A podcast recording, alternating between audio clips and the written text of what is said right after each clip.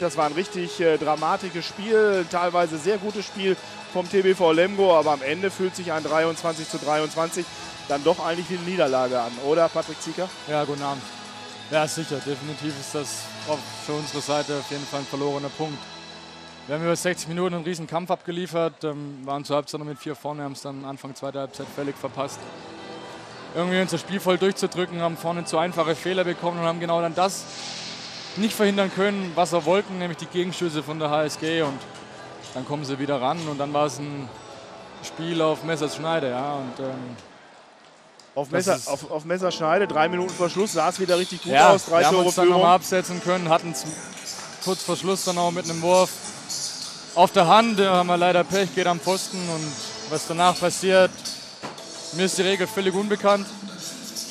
Ich kann es bis jetzt noch nicht verstehen, wird wohl so sein, aber es ist halt für uns umso enttäuschender, dass dadurch dann zwei Punkte verloren gehen.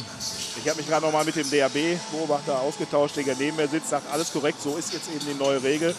Bei einem Foulspiel quasi mit dem Schlusspfiff, dann gibt es auch den 7 Meter und der war dann leider drin. Äh, du hast es eben angesprochen, so nach fünf Minuten zweiter Halbzeit war so ein leichter Bruch im Spiel. Ihr habt da die vier Tore ziemlich schnell hergeschenkt. Was war da los?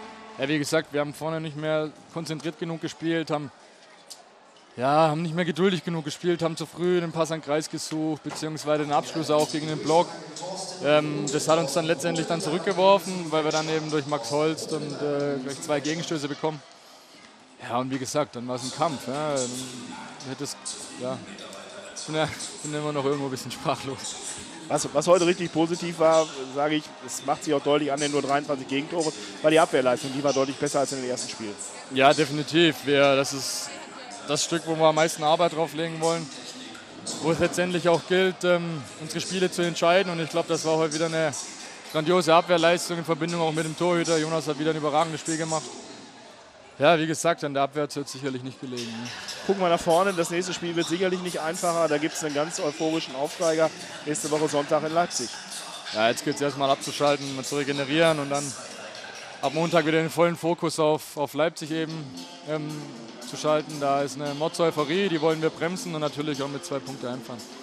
Dass es unheimlich schwer wird, ist uns ganz klar. Ja. Wir werden dabei sein, begleiten den TV Lemgo durch die Saison. Herzlichen Dank, Patrick Vielen Dank. Schönen Abend.